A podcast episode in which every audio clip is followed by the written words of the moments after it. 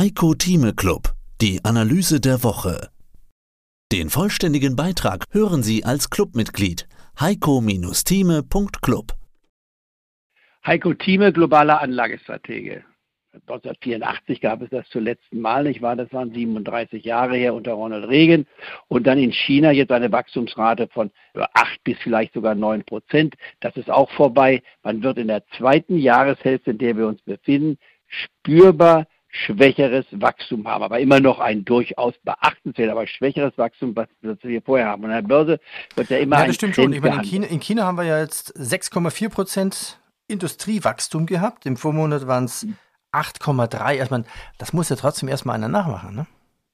Das ist richtig, aber die Sache ist eben die, man sieht dann die Zahl 8,3, 6,4, nächstes Mal wird es dann 5 sein und dann extrapoliert die Börse. Und wir sagen, naja, ganz so gut, wie wir es uns vorgestellt haben, wird es nicht sein. Also wird man von den satten Gewinnen noch etwas abgeben. Jetzt kommt noch in China hinzu, dass die Chinesen, also die Regierung, die Unternehmen kontrollieren wollen und auch werden. Sie werden sie keinesfalls kaputt machen, aber wenn man dann bei Baidu 50 Prozent verloren hat von 280 nicht wahr, Euro auf 140 Euro kommt, dann ist für mich Baidu ein Kauf.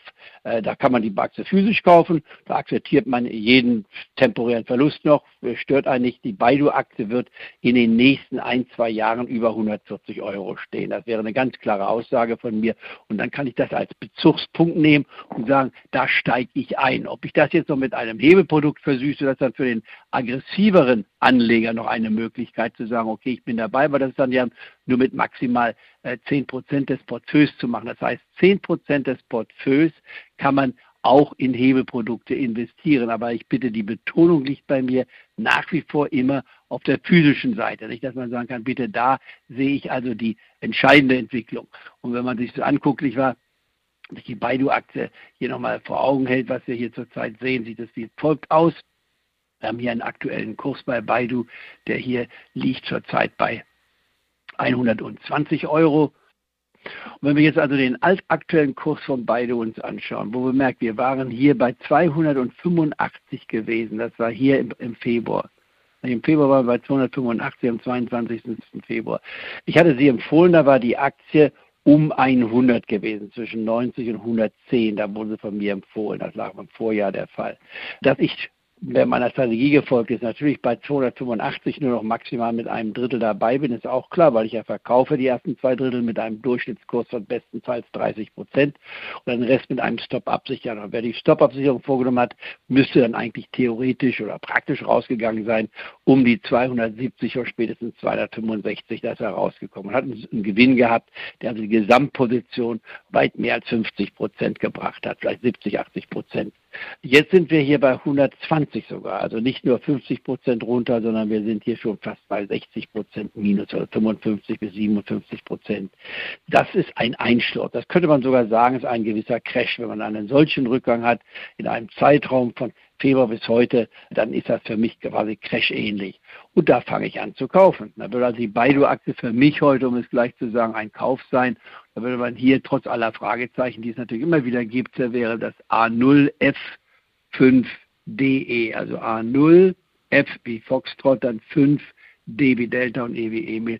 Jetzt bei 119 Euro und 120 Euro würde ich sofort kaufen, bis zu 2 Prozent, weil ich ja 10 Prozent in China befürworte. Und da kann man für Baidu, das ist die Google von China, sagen, dann nehmen wir 2 Prozent ein. Wer jetzt schon früher gekauft hat, bei 140, das war gar nicht vor zu langer Zeit, vor wenigen Tagen der Fall, der sagt sich jetzt von 140 bis 120, das sind 15 Prozent Minus, der kann jetzt auch schon anfangen mit der zweiten Tranche.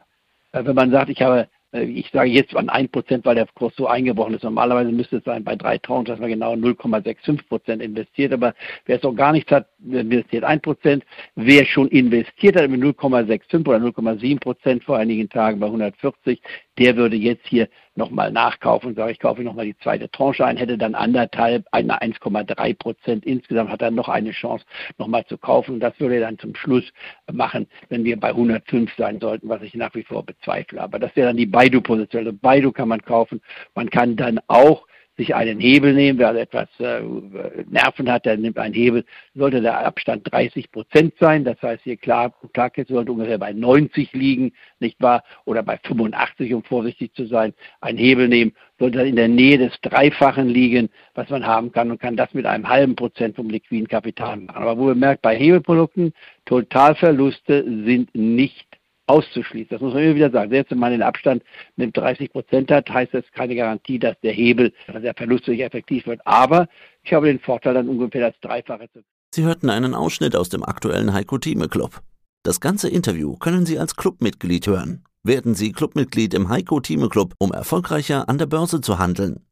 Mehr dazu klicken Sie auf den untenstehenden Link.